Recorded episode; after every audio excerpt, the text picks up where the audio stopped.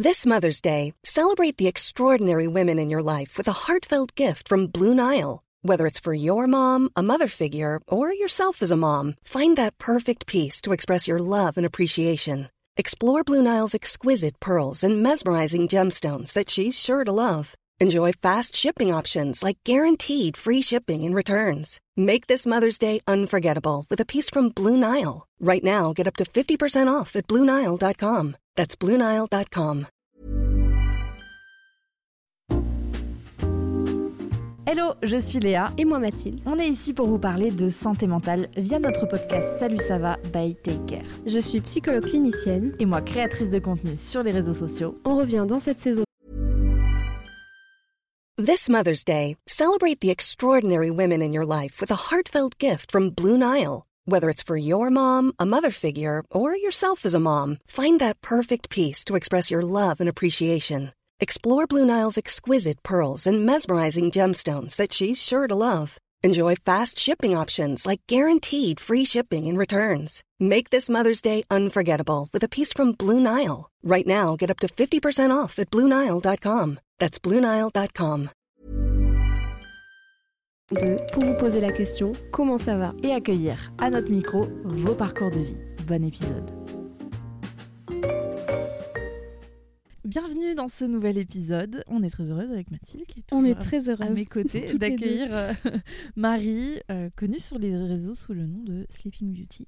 Et voilà, Marie, euh, merci beaucoup d'être à notre micro. Eh ben, merci beaucoup de me recevoir. Vraiment, c'est le ton premier podcast, donc je, on est on est honoré que ce soit voilà avec nous. Hein, c'est vrai. C'est un exercice qui, qui, peut être un petit peu impressionnant, mais on va discuter ensemble de, de plein de choses. Mais d'abord, j'aimerais que tu te présentes. On a un petit peu ce cette volonté de présenter de façon un petit peu différente. Et du coup, j'aimerais que tu te présentes comme si un proche parlait de toi. Qu'est-ce qu'il dirait? Oh là là, c'est un exercice qui est compliqué, ça. Alors, par exemple, si une personne proche, mais ça peut être quelqu'un de très proche, ça peut être ta maman, ça peut être qu'est-ce qu'elle dit Oui, enfin ma maman, elle m'idéalise tellement que ce serait vraiment pas la vérité. mais voilà, je m'appelle Marie, j'ai 25 ans, j'habite maintenant à Lyon depuis quelques mois. J'ai déménagé avant, j'étais à Paris et je suis venue à Paris pour mes études. Je fais une école de commerce et parallèlement, j'ai commencé une chaîne YouTube, euh, simplement dans le but d'avoir une activité un petit peu artistique, puisque euh, dans ma ville natale à Troyes, j'ai été élève pendant 10 ans à l'école des beaux-arts. Et donc, j'ai pas du tout commencé pour avoir une communauté, simplement pour avoir une activité qui me permettait de créer. Et voilà, j'ai commencé avec euh, des vidéos un peu mode, beauté, euh, comme tout le monde à l'époque. Et puis je me suis dit, ok, qu'est-ce que, euh, qu'est-ce que je peux apporter et, là, j'ai commencé à parler de la peau, puisque j'ai eu des problèmes d'acné durant mon adolescence. Bah, pour la confiance en soi, c'était pas évident. Mmh. Donc j'ai essayé de partager un petit peu mes connaissances là-dessus. Et puis je me suis rendu compte que finalement, l'acné et la peau, c'était pas simplement avec des crèmes qu'on allait régler ça, mais également avec l'alimentation. Donc j'ai commencé à parler d'alimentation. Et puis euh, c'est un petit peu dérivé sur euh, le développement personnel, parce que je me suis rendu compte que finalement l'acné, ça pouvait être aussi euh, causé par le stress. Et voilà, c'est comme ça que j'arrive aujourd'hui avec une chaîne YouTube qui est relative au bien-être de manière générale sur la santé physique et mentale. Tu t'es très bien euh, représenté, en tout cas moi qui te, qui te suis. Euh, c'est vrai que je, trouve ça très fidèle. De vie justement qui, qui semble très sain, euh, où tu portes toujours une attention particulière tu vois, à ton alimentation, même ton activité physique. Là j'ai vu que tu avais repris en disant que tu savais pas trop encore si ça faisait sens pour toi, mais que tu allais tenir pour voir si, voilà, si, si tu ressentais des, des bénéfices. Est-ce que ça a toujours été le cas? Par rapport à l'activité physique. Par rapport à l'aspect euh, sain et l'attention que tu portes. Euh, oui, grâce à ma maman, je suis très très contente de l'éducation que j'ai reçue, très reconnaissante parce que euh, elle a toujours mis un point d'honneur à, à, nous faire bien manger et tu vois tout en gardant le plaisir, avoir des aliments sains, mais mais elle ne m'interdisait rien. Je voulais manger des bonbons, j'en mangeais par exemple.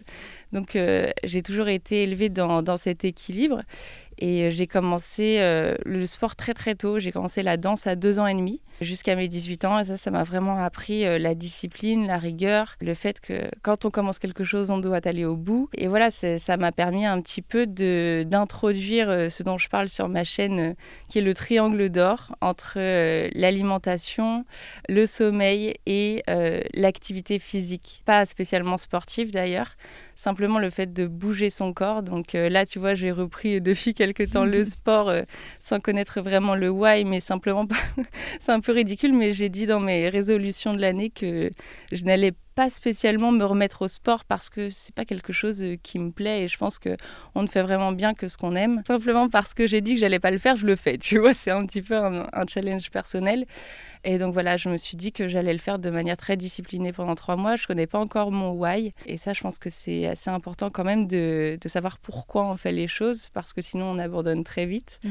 Donc je le connais pas encore, mais je, je, me rattache à la discipline et je pense que ça viendra en chemin. Ouais, c'est un challenge pour toi de te dire que tu te lances dans quelque chose sans savoir euh, justement ce pourquoi mais en disant que ben, la façon dont toi tu as été euh, éduqué et euh, tout ce que tu as déjà entrepris, cette discipline, ben, vont aller au-dessus de, tu vois, de, de cette volonté peut-être de facilement abandonner quand justement on ne sait pas pourquoi forcément on se lance, les, on se lance là-dedans. Est-ce que c'est un challenge pour toi de te dire, bah voilà, j'ai envie d'aller au-dessus de ça et de me prouver que, en fait, avec, avec la rigueur et avec toutes ces qualités qui, bah, qui sont les tiennes, je peux dépasser euh, bah, finalement euh, bah, ce truc-là de se dire je sais pas pourquoi je le fais, mais j'y vais et je oui, le fais tout à, fait. Tout à fait. Mais encore une fois, euh, on revient un petit peu à l'éducation et ce schéma d'exigence élevée dont on parlait avant de mhm. commencer l'épisode. voilà, j'ai toujours été éduquée dans la rigueur et la discipline et et tu vois, lorsqu'on me demande euh, comment fais-tu pour rester motivé, finalement, je, je, ne compte pas vraiment sur la motivation puisque c'est un sentiment euh, qui va, qui vient. On connaît tous euh, des journées où on est hyper motivé, donc c'est une journée très mmh. très productive. Et puis le lendemain, on fait pas grand-chose justement parce qu'on a tout donné la veille. Donc je compte pas vraiment sur la motivation, je compte sur la discipline, le fait de faire les choses parce que je dois les faire et pas uniquement parce que je veux les faire. Euh, parce que j'ai quand même euh, des objectifs, euh, des ambitions. Et voilà, je ne peux pas compter sur la motivation, sinon j'arriverai pas euh, à faire tout ce dont j'ai envie de faire. Et, à contrario, est-ce que tu t'autorises parfois à abandonner quelque chose quand tu vois que bah, soit lâcher prise? Ouais.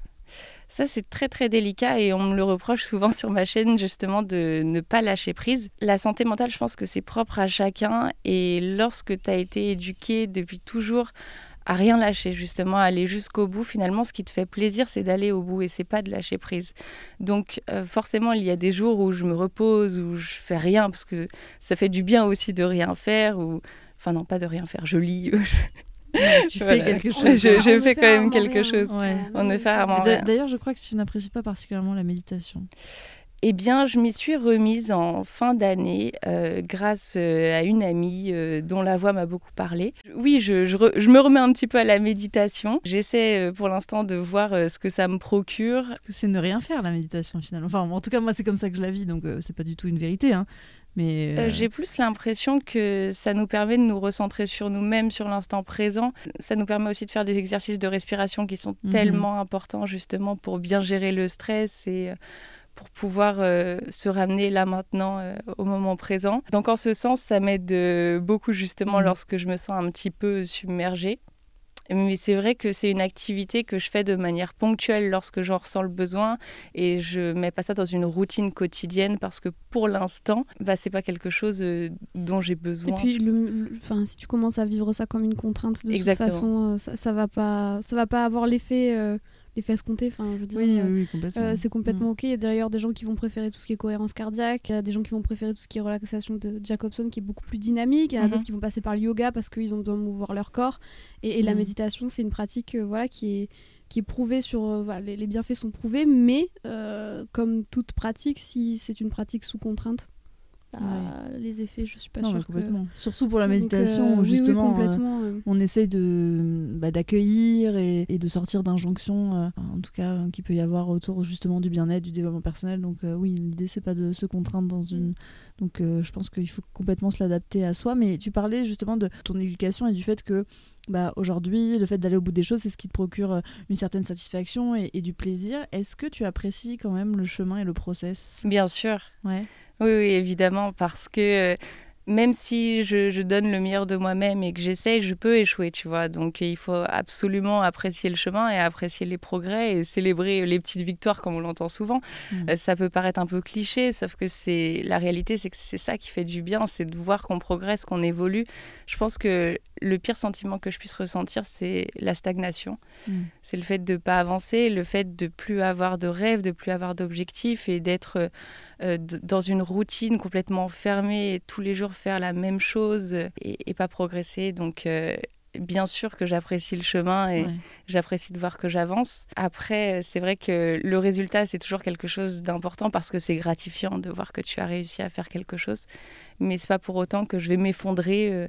Si, euh, si j'échoue, tu mm. vois. Et est-ce que tu arrives à profiter de ce résultat-là ou est-ce que dès que le résultat est là, tu as besoin de réentamer et d'aller sur autre chose? Ne penses-tu pas que ce soit assez humain d'être toujours éternellement insatisfait et, toujours euh, poussé vers le prochain objectif? Euh, Bien sûr que j'apprécie, tu vois, lorsque j'ai déménagé à Lyon, c'était vraiment une réussite et, je la savoure encore parce que ça demandait du courage, tu vois, de, tout quitter et, et, de commencer une nouvelle vie ici sans connaître personne. J'en tire euh, de, la fierté et euh, ça me fait prendre confiance en moi encore plus. Donc, euh, donc oui, j'apprécie, mais c'est pas pour autant que que je me repose en mode ok j'ai réussi cet objectif c'est bon de toute façon il y a pas de enfin ce qu'on répète tout le temps c'est qu'il n'y a pas de règles en fait c'est que oui tant que c'est ok pour toi. C'est voilà c'est toujours j'ai l'impression de répéter ça à tous les podcasts mais on est son propre indicateur et, en fait mm. il n'y a pas de règles et, et juste les choses elles sont à moduler modifier quand c'est source de souffrance.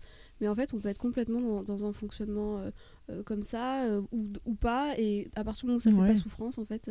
mais bah, justement, cette exigence dont tu parles, est-ce que c'est une exigence où aujourd'hui tu, tu as besoin d'une validation extérieure ou au contraire, le fait d'avoir tu vois, travaillé cette, cette, confiance en toi et te dire que ça fait partie de la façon dont tu fonctionnes et c'est OK pour toi Est-ce que tu, justement, tu as des attentes extérieures de validation ou tu es ton propre, ta propre validation? La compétition, elle est avec moi-même. Ouais. Voilà. Honnêtement, c'est vrai que j'aurais pu avoir euh, ce schéma euh, toujours de me comparer avec les autres, mais, mais finalement non, je suis assez contente de ça parce que voilà, c'est moi euh, face à moi-même, face à mes progrès, et c'est vrai que sur YouTube, on, on pourrait avoir tendance à se comparer, à voir euh, la vie parfaite des gens sur Instagram, mais lorsque tu es dans le milieu, tu sais que c'est pas la réalité. Donc, euh, le plus important à la fin de la journée pour être heureux, c'est bah, de te comparer à toi-même et de voir que tu évolues. Euh, aujourd'hui, tu es meilleur que la personne que tu étais hier, mmh. tu es plus heureux, tu, es, tu as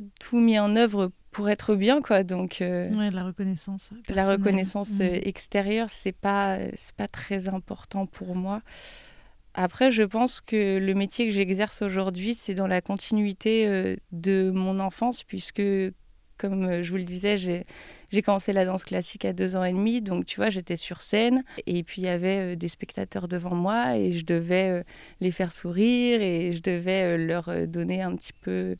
Un, petit peu de bonheur qui passe un bon mmh. moment. Et finalement sur YouTube c'est un petit peu la même chose. C'est comme si j'étais sur scène et que j'essayais de satisfaire les autres euh, mais pour autant, euh, il y a les applaudissements, tu vois, euh, de la manière que je les recevais lorsque j'étais enfant.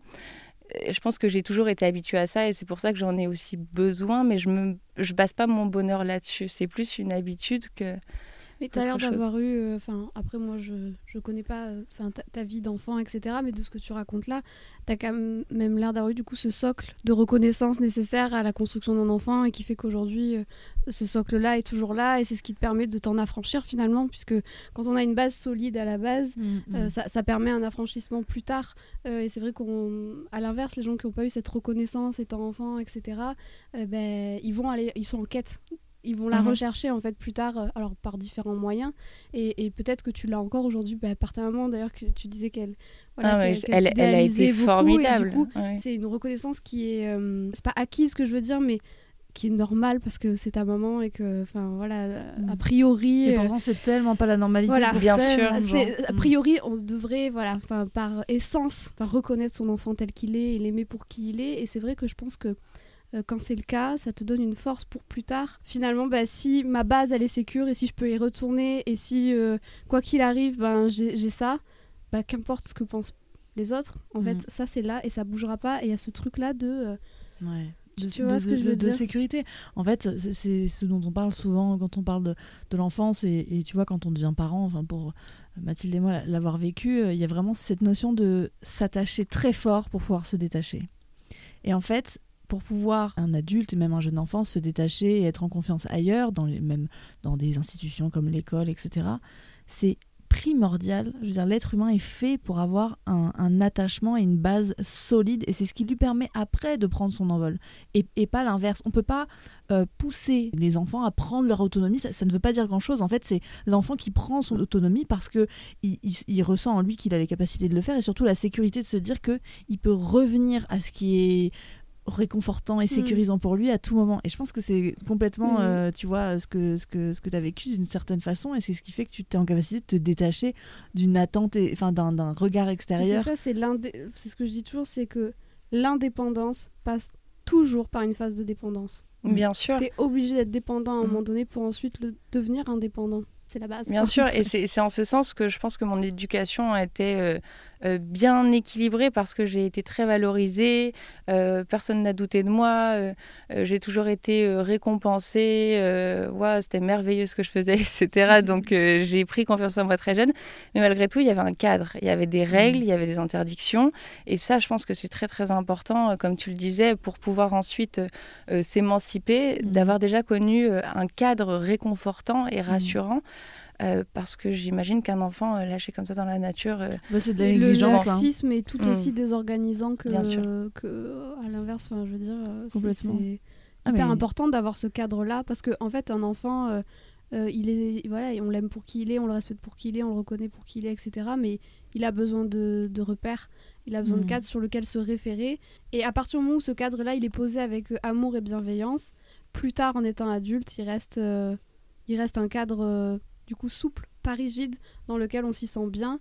Et toi, tu l'exprimes très bien, euh, voilà, euh, quand tu dis que bah, tu as ces exigences-là avec toi et que tu vas toujours au bout des choses. C'est un cadre que tu as eu, du coup, je pense, très jeune, et, mais qui a été posé de façon bienveillante, souple, etc. Et c'est ce qui fait qu'aujourd'hui, tu t'y épanouis dedans mmh. euh, et tu complètement. en fait. C'est ok, c'est ok avec toi parce que. Ouais. Mais t'arrives, j'ai l'impression, alors euh, justement, dans, je sais pas dans tes relations sociales comment tu le vis, mais est-ce que tu sens que le fait euh, d'avoir eu connaissance de, ce cadre et le fait aujourd'hui d'être en connaissance de toi, même si est-ce qu'on se connaît finalement, on peut partir dans la philosophie, mais bon, j'imagine que tous ces sujets qui, t'intéressent et, les ressources auxquelles euh, tu vois tu as accès, que ce soit des livres, des podcasts, peu, importe, t'aident à, à, te, connaître et donc à poser des limites. J'ai l'impression que finalement la connaissance de soi, ça passe aussi par le fait de connaître ses limites, les poser. Est-ce que c'est quelque chose que tu appliques même au-delà de toi dans tes relations euh, euh, sociales? Est-ce que tu hum, arrives finalement quand tu rencontres quelqu'un à t'adapter? Je sais pas trop comment tourner ma question, mais c'est plus en mode comment est-ce qu'aujourd'hui, ce qui a été si important pour toi dans ton enfance s'applique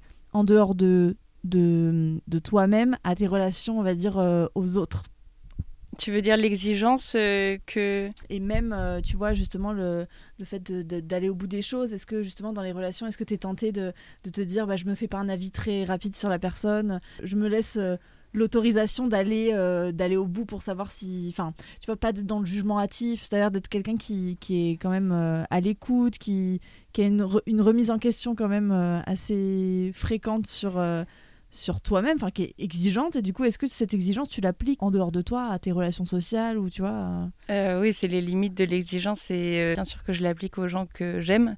Et c'est un petit peu le problème, c'est que je peux être un peu dure justement parce que parce que je les aime, parce que je veux le meilleur pour eux et parce que euh, on a toujours tendance euh, à euh, transcrire un petit peu notre bonheur sur les autres. C'est comme le langage de l'amour, tu vas donner aux autres ce que tu attends de recevoir.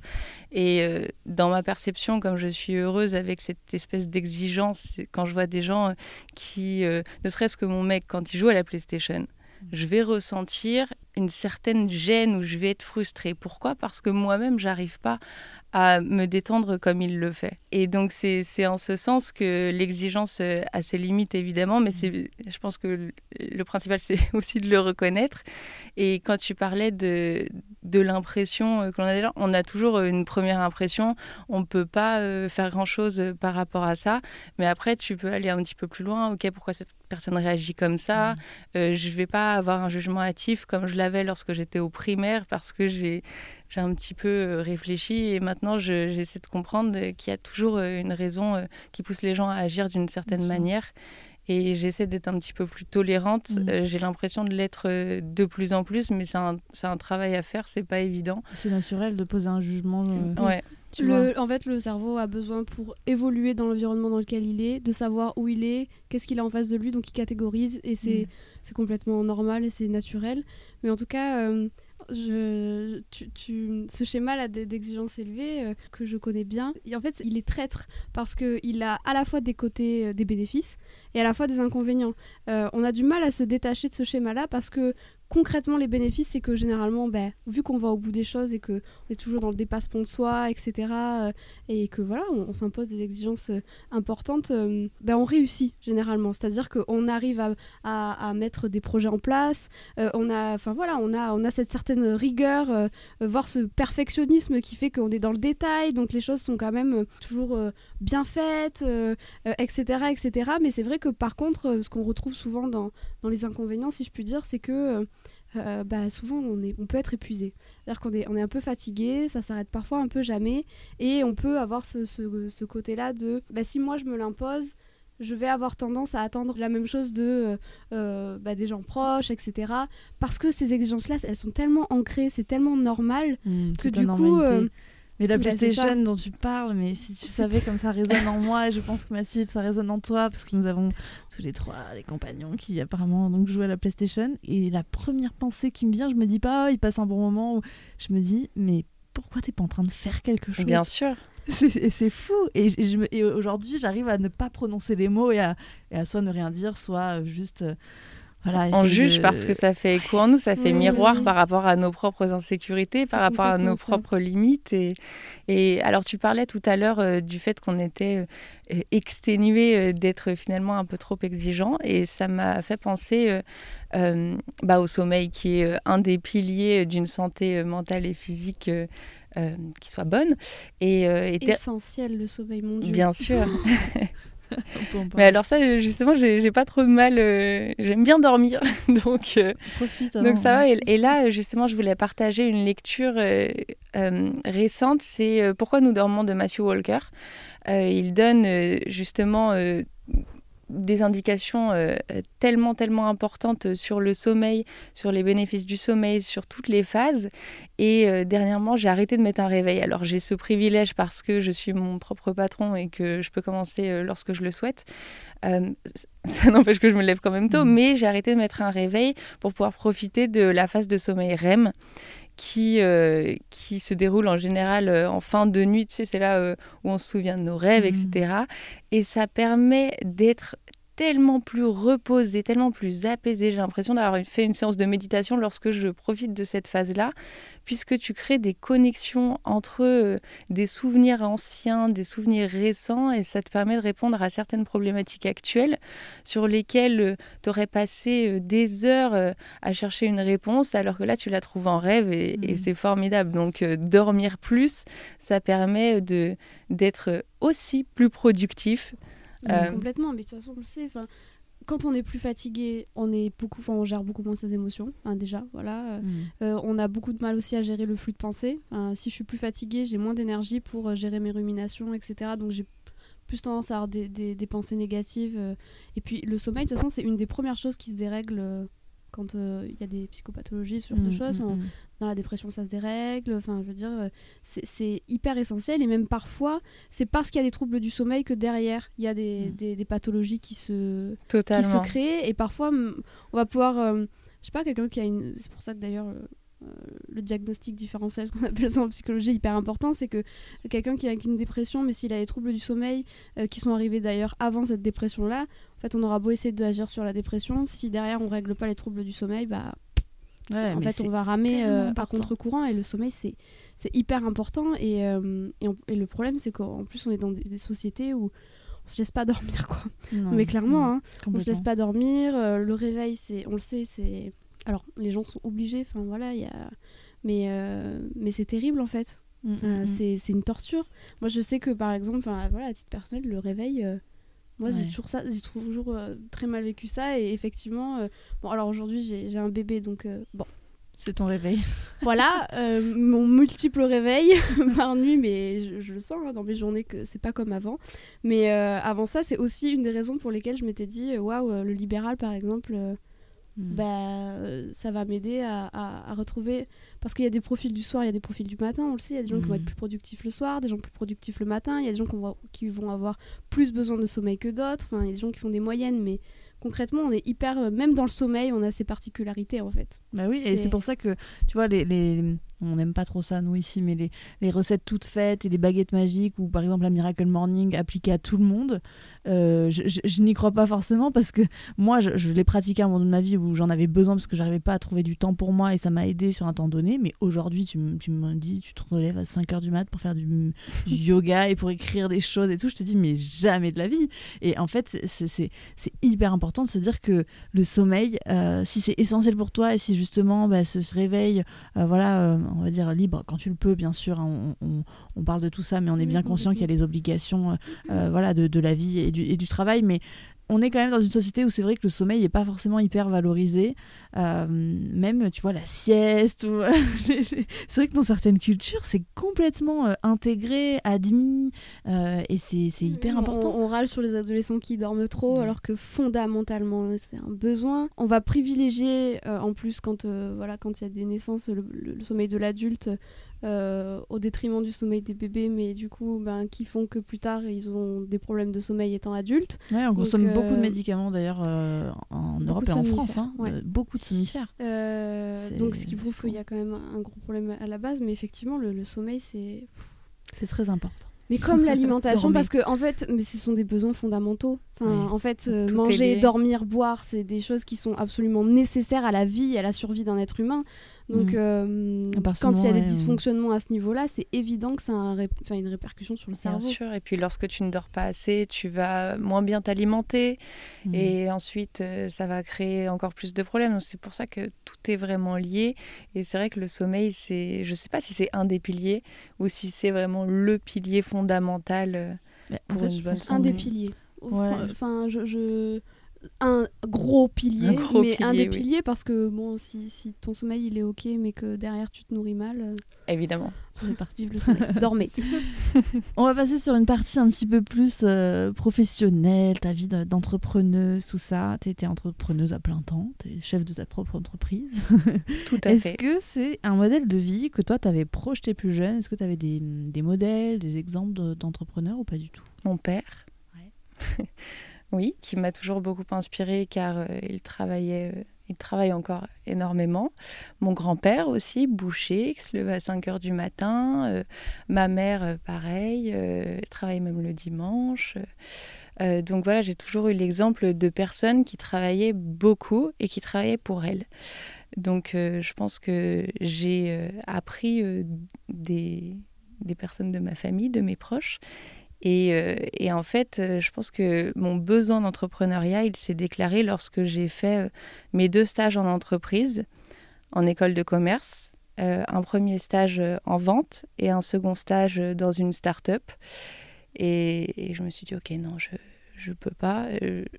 je ne suis pas heureuse, en fait, mmh. qu'on m'impose des horaires, qu'on m'impose des tâches à faire. J'ai envie d'être libre, j'ai envie d'avoir les responsabilités de, porter euh, ça sur mes épaules et euh, j'ai besoin de ça en fait pour être heureuse, euh, de liberté et de responsabilité. Donc, étais plutôt clair avec ce dont tu avais besoin? Tout à mm. fait. Ah bah YouTube ça a commencé vraiment comme un loisir parce que je cherchais quelque mm. chose de créatif et je pense que lorsqu'on est entrepreneur c'est peut-être aussi ce besoin de créer quelque chose en mm. plus d'aider les gens. Voilà, moi ça a commencé vraiment comme un loisir. Euh, j'avais mon école de commerce et puis euh, euh, lorsque j'ai terminé mes études, je me suis dit ok, je vais vraiment faire ça à fond, à plein temps. Et c'est ce que j'ai fait et je continue depuis et je suis très heureuse comme ça. Et là j'ai créé une seconde entreprise qui est encore secrète. ça va concerner tes, tes piliers. Est-ce que je, je, je, bon, je me projette en tant que consommatrice de ton contenu, je me dis, oh j'espère au fond de moi quelque chose, mais je ne dirai rien, on verra si je... c'est lié, mais euh, c'est vraiment euh, une de mes passions, donc, euh, donc voilà, je, je, suis très contente de, de me rajouter une charge de travail. Mais de continuer à développer, en fait, tu l'as dit, tu l'as très bien dit. En fait. Je suis complètement d'accord avec toi. Quand on est entrepreneur, on a envie de créer et on a envie de répondre à un besoin. Un besoin d'aider. Euh, et d'aider, en fait. Mhm. Et en fait, si tu crées une entreprise qui ne sert à personne, euh, très souvent, c'est des entreprises qui aboutissent pas ou, des projets qui, qui sont euh, abrégés très rapidement. Tu réponds à ton besoin en créant une entreprise, mais tu essayes de répondre à des besoins des autres. Oui, mais en fait, c'est hyper important parce que là, pour parler plus d'un aspect euh, business, mon grand-père, qui était un entrepreneur voilà, qui m'a toujours inspiré, qui est parti de rien et qui a fini avec des, des, des centaines d'employés et une entreprise qui fonctionnait très bien, m'a toujours dit il faut partir de la demande du client et, et en fait, tu peux pas inventer des besoins.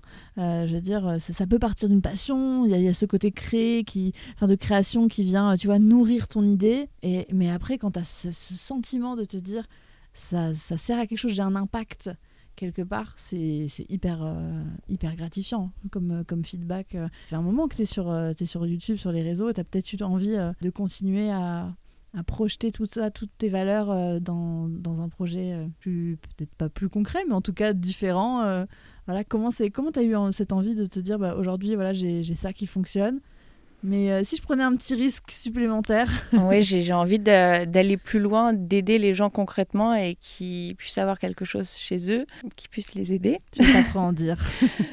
non, c'est normal. ça fait super longtemps que je suis sur ce projet. Il y a eu euh, la fameuse période qui n'a rien arrangé. Hmm. Et euh, ça, ça, va sortir cette année, je pense. C'est super. On te souhaite beaucoup de, de, de, réussite dans ce projet. C'est hyper important. Pour toi, c'est quoi les euh, opportunités ou, au contraire difficultés que représente euh, la vie de chef d'entreprise euh, pour toi? Quelles sont, tu vois, les, limites, on va dire, et les avantages de ta vie d'entrepreneuse? Peut-être le fait que on est toujours tout seul. Mmh. Même si on, peut déléguer certaines tâches, finalement, tu te lèves, tu as ton entreprise en tête, tu te couches, tu as ton entreprise en tête et tout repose sur toi.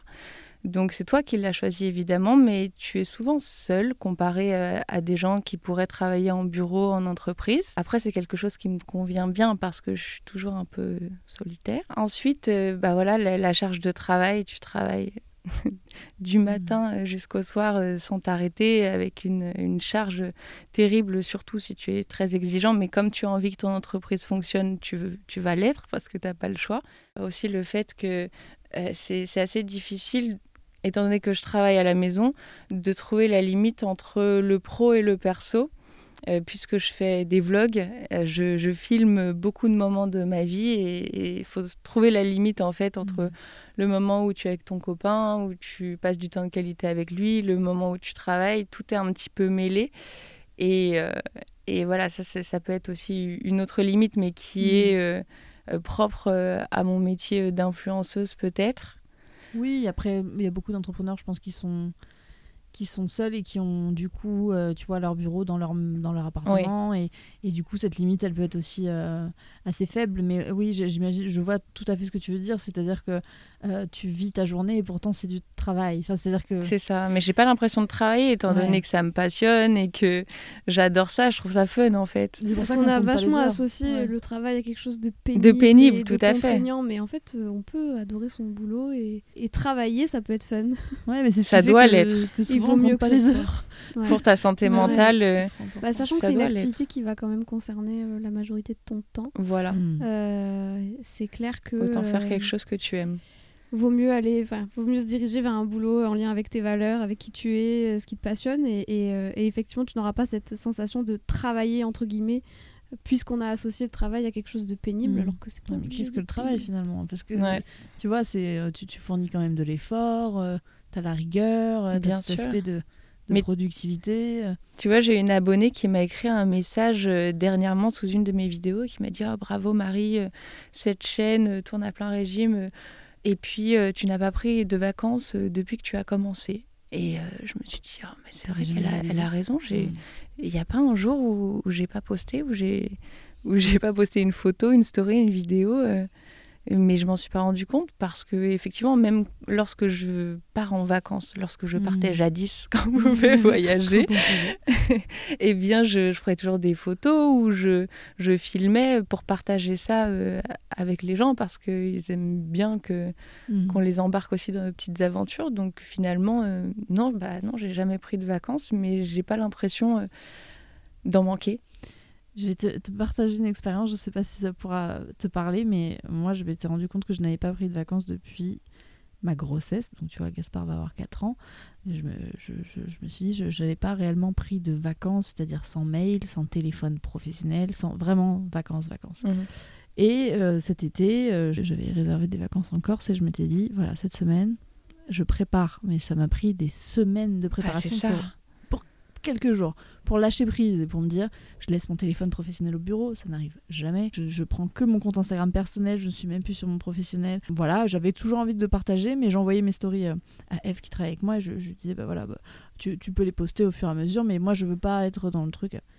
J'ai détesté cette expérience. Bah ouais. Mais j'ai détesté.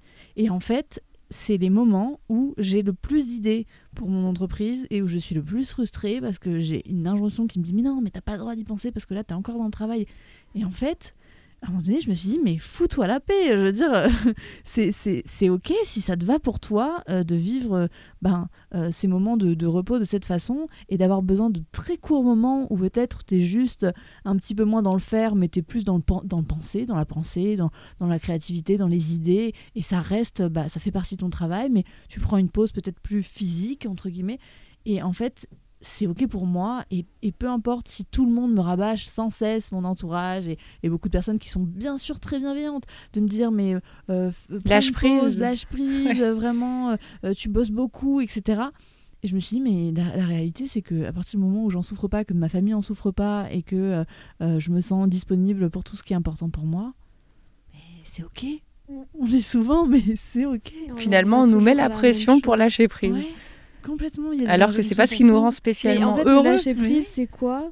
C'est le lâcher prise, c'est pas ne plus rien faire. Le lâcher prise, c'est accepter de ne pas pouvoir agir sur des choses qui ne sont pas contrôlables par toi.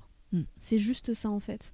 Parce Juste. que entre guillemets, pour des contrôles C'est vrai. nous c'est juste c'est-à-dire ça. que euh, il y a plein de choses dans ton quotidien et dans ta vie que tu peux contrôler, sur lesquelles tu as la main mise, sur lesquelles tu peux agir, mais il y a aussi plein de choses sur lesquelles on n'a pas le contrôle.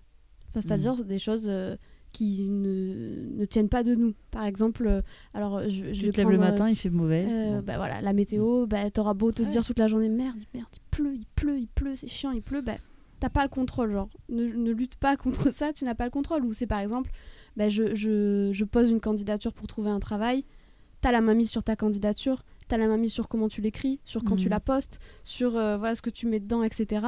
Après, le reste, accepte de lâcher sur le fait Ouais. que tu ne sais pas les décisions qui seront prises derrière, ce n'est plus de ton ressort. Et sur ça, c'est lâcher prise, c'est sur ce genre de choses. C'est sur ce qui ne peut pas t'incomber à toi, en fait. et pourtant c'est Tout ce que tu peux comme ça ça c'est ok. oui, ça, ça, ça, ça se cultive et ça s'apprend, mais c'est voilà, c'est euh, arrêter de lutter sur les choses sur lesquelles tu n'as pas de d'action. contrôle. En fait, pas de contrôle, Oui. puisque de toute façon, tu n'as pas le contrôle. Et euh, sans parler, bon là, c'est un exemple très concret, mais concrètement, voilà sur quoi on n'a pas le contrôle, sur le passé, on peut pas changer ce qui s'est Mhm. déjà produit, sur le futur. Anticiper ce qui va pouvoir se produire, bah en fait tu peux pas, tu peux pas prédire l'avenir, euh, ou alors tu es voyante, mais ça c'est autre chose. et tu ne peux pas lire dans les pensées des autres. Voilà. Ouais. Ça, Et tu ne peux pas contrôler le jugement qu'ils ont de toi. Mm. Et tu vois, le, le lâcher-prise tel Mm. que tu le présentes, je l'ai appris euh, grâce à YouTube. Euh, et, et tu sais, à tous ces commentaires euh, négatifs que l'on Mm. reçoit à longueur de journée, euh, au début, ça me touchait beaucoup. Parce que chez ma exigence élevée, pourquoi les gens ne m'aiment pas? Ouais. Et puis finalement, j'ai compris, bah, c'est normal, tu peux pas plaire à tout le monde. Il y a des gens qui seront pas d'accord avec toi. Et arrête de te prendre la tête là-dessus parce que. euh, parce que les- critiques constructives, on les prend, bien sûr, on s'améliore Mhm. et, euh, et ça nous fait plaisir que des gens aient pris le temps, en fait, de, Mhm. de nous dire ça pour qu'on puisse euh, faire des progrès. Après, les gens qui, qui pensent euh, des choses euh, euh, négatives, mais purement méchantes, tu te dis, mais ils ont pris le temps, en fait, euh, Mm. d'écrire ça. C'est que finalement, et eux-mêmes doivent se sentir mal parce que toi, si tu es heureux, tu vas pas prendre le temps ou, ou même avoir l'idée d'écrire Ouais, quelque chose de méchant à quelqu'un. Tu, ça te plaît pas, mais tu passes Ouais, à autre chose. quelque chose qui ne te plaît Voilà.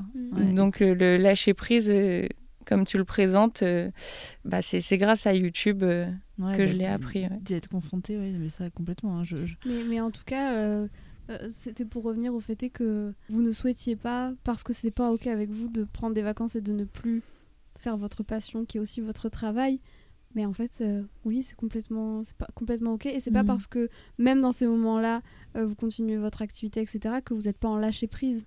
En fait, oui. c'est pas, c'est pas ça. Le, repos c'est pas ne plus rien faire. Mm. Voilà. Ok, je comprends. Le, repos réside ailleurs et, mm-hmm. et, et, en fait, c'est juste la façon dont, dont la société peut-être vois les vacances. c'est quand tu es dans une réalité, dans un travail qui, est difficile pour toi, qui, qui, qui, a une pénibilité en fait. Et c'est la plupart des gens, je veux dire, faut, faut pas non plus, je veux dire, c'est la réalité de, de la société. Euh, voilà, et, et c'est c'est tellement facile quand quand nous, on a un quotidien qui est, passionnant et qui nous stimule et, et, pour lequel on vit bien, on a un bon revenu. Enfin, voilà, donc euh, bien sûr, on, est dans, cette réalité-là, il faut en avoir conscience. Mais, mais euh, je pense que le message derrière, en tout cas pour moi, c'est de dire que les injonctions n'ont pas lieu d'être à partir du moment où c'est pas ok pour, enfin, où c'est ok pour toi, justement. c'est voilà. toujours la même chose, tu es ton propre curseur. Tu es ton indicateur, c'est beau. Ton propre indicateur. et c'est marrant parce que justement, prochaine question, est-ce que tu ressens une certaine forme de pression concernant la productivité? Je me la mets moi-même. je savais que tu allais dire ça. comment tu vis la, productivité euh, au quotidien euh, Comment tu t'organises euh, Alors déjà, je suis pas productive tous les jours parce que nous sommes humains, nous ne sommes pas des machines ou des robots, donc voilà. Mm. Il y a des jours où, où j'ai pas envie d'être ultra productive et bah je le suis moins. Comme je le disais tout à l'heure, je compte sur la discipline et pas sur la motivation pour être productive et je pense que c'est une grosse question euh, d'organisation aussi. Tes routines, que, en fait, tu as, tellement d'éléments que tu dois gérer dans une journée que c'est impossible de gérer dans la journée. Donc finalement, l'équilibre, tu le trouves sur une période un petit peu plus longue, une semaine, un mois, euh, voilà. Mais euh, la productivité au quotidien, je l'ai déjà avec les to-do list. Ça, c'est indispensable pour moi. J'ai un productivity planner dans lequel je note une grande tâche qui me permettra d'être satisfaite de ma journée si je la réalise en premier. Ensuite, euh, trois tâches secondaires et trois tâches euh, bonus. Et euh, dès que j'ai terminé une tâche, je viens la cocher parce que ça me donne un petit sentiment de, satisfaction. Voilà. Et quand tu coches la tâche, eh bien, tu vois la tâche qu'il y a euh, directement après. Parce que j'avais ce problème euh, de procrastination ou de peur de la tâche suivante qui faisait que lorsque j'avais terminé une tâche, je pouvais passer 20 euh, minutes à scroller Instagram, comme c'est le cas pour beaucoup de personnes. et donc voilà, j'ai réglé ce problème avec les to-do list en allant directement cocher la tâche que je venais d'effectuer pour réaliser la suivante. J'ai une question. Est-ce que parfois ça t'arrive de faire une tâche qui n'était pas sur ta to-do list et de l'écrire pour la barrer après? Mais bien sûr. Merci, merci Tous les jours. Il fallait lever ce, ce, petit truc me concernant, je, je, le, fais. aussi. Évidemment. ah, Est-ce que euh, peut-être certains, certaines personnes qui nous écoutent vont se reconnaître, mais, mais c'est satisfaisant. Parce qu'en fait, tu rajoutes ça, j'ai fait ça en plus, oui. même pas c'est du bonus, bonus, bonus. ça me rassure. Est-ce que tu as des sujets, des, des engagements, euh, je sais pas, le féminisme, l'écologie, la politique, peu importe, que tu incarnes en tant que mari, en tant que femme, mais que tu trouves délicats ou que tu t'autorises pas forcément à aborder euh, via tes contenus?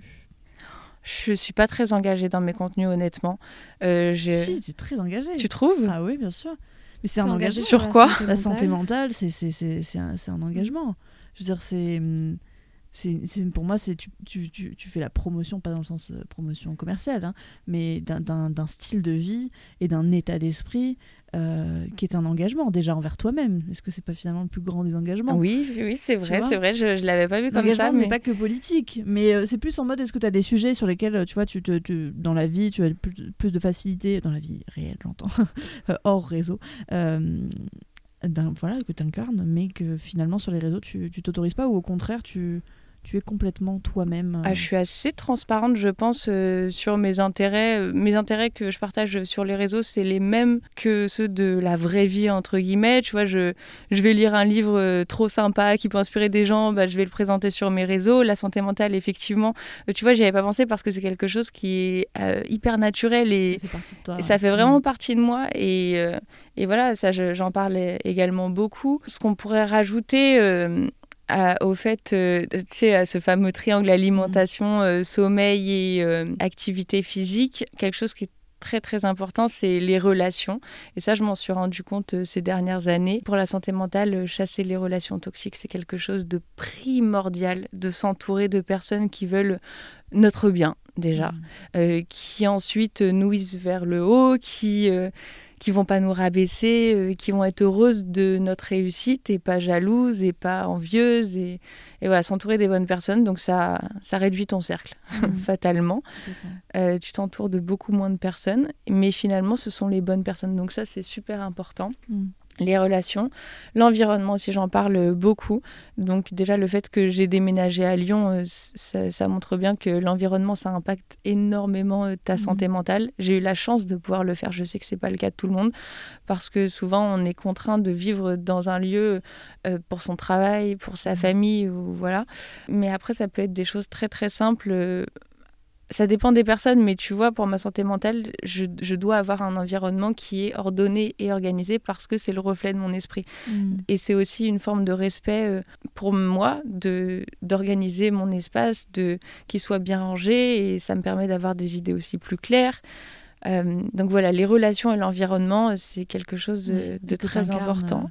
Euh, je trouve aussi bien sur les réseaux. Donc, euh, oui, non, tu as une certaine transparence entre celle que tu es, euh, je veux dire, au quotidien et ce que tu montres. Donc, je pense que c'est ce qui fait la pérennité, tu vois, et aussi de, ton travail. Ouais, dès que tu essaies de jouer un, un rôle ensuite. Ouais, c'est bancal. Tu te trahis. Complètement. Est-ce que tu penses que c'est plus difficile de s'exposer sur les réseaux en tant que femme par rapport à ton exposition, ton exposition dans le sens euh, par ton travail. Tu trouves euh, que c'est plus difficile? Est-ce que tu as déjà été confrontée à des, voilà, des choses difficiles en tant, enfin, par ton travail et par cette exposition-là? Honnêtement, non. Je, je trouve pas que ce soit dur de m'exposer en tant que femme. Après, j'ai jamais eu. j'ai jamais souffert de sexisme ou on, m'a jamais fait croire que parce que j'étais une femme, euh, j'allais moins bien travailler, j'allais être moins intelligente, j'allais euh, avoir euh, moins de hmm. capacité qu'un homme. Tu vois, as des frères. Hein. J'ai deux grands frères.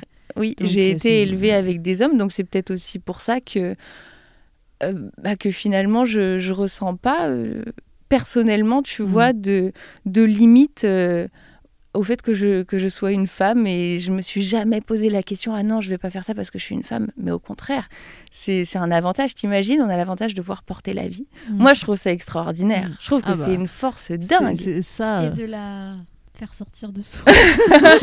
Ça ce sera le sujet d'un autre épisode. Ah non je, je suis fière d'être une femme et je n'y vois aucune limite euh, dans ma vie quotidienne personnelle. parce que je pense que bah, tu l'as dit hein, dans ton éducation euh, on t'a pas euh, tu vois, projeter euh, euh, des limites sous réserve du fait que tu sois une femme plutôt qu'un homme. Et pourtant, c'est Et je pense qu'au contraire, tu vois, mes frères c'était des cancres à l'école, vraiment. ils se sont fait virer des établissements, ils travaillaient mal. Et, et, lorsque je suis arrivée et que je travaillais bien, ma mère a dit oh, Mais quel bonheur, une fille qui travaille Tu vois, je passe après mes frères. Donc, ils t'ont facilité le, le, chemin sur ce côté-là. Euh, est-ce que tu, tu sélectionnes les, les, moments que tu diffuses ou non, et notamment peut-être euh, des moments où tu es plus vulnérable? Est-ce que euh, volontairement, ça t'arrive de te dire, bah non, là, je me sens, voilà, j'ai cette vulnérabilité que je n'ai pas forcément envie de, de montrer?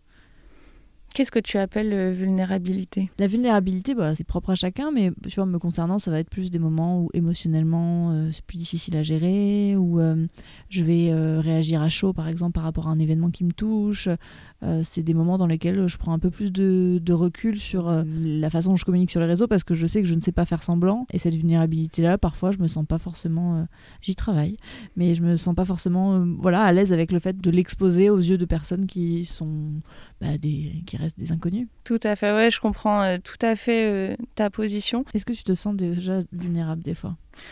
En fait, c'est ça le truc, c'est qu'on me reproche souvent de ne montrer que le côté positif de ma vie, euh, que je suis, euh, que j'ai une vie facile, que je suis lisse, etc., mm. euh, que je montre pas lorsque je suis en colère, lorsque je suis triste, que je montre pas d'émotions négatives, tout simplement parce que j'en ai pas beaucoup qui me traversent. Mm. honnêtement, après, ça peut être un peu prétentieux de dire ça. Pas du tout, c'est ta réalité. Mais qui peut juger ma réalité, c'est de quoi je vais me plaindre en fait? Je, suis très très heureuse de ma vie et, euh, et je suis rarement euh, en colère ou triste. Donc mmh. finalement, j'ai pas forcément de moments euh, down à, à mmh. montrer parce que j'en ressens pas beaucoup parce que je suis, je suis assez utopiste. je suis très optimiste, très positive et j'ai tendance à, à occulter un peu le négatif et à me concentrer que sur le positif. Alors, euh, c'est un peu le monde des bisounours. Euh, voilà, j'ai conscience euh, de, tout ce qui se passe dans le monde, etc. Mais j'essaie de ne pas laisser ça m'impacter et, et, de toujours être vers le positif. Tu vois, quand on m'a fait du mal, ah, bah, j'occulte, je, m'en souviens plus. Et mmh. je, je, me concentre que sur les belles choses qui m'arrivent. Et, et, voilà, et en même temps, j'ai pas envie de transmettre des mauvaises vibes non plus parce que le but de ma chaîne, c'est d'inspirer, c'est de motiver, c'est de redonner espoir, c'est de donner euh, envie aux gens de prendre soin d'eux.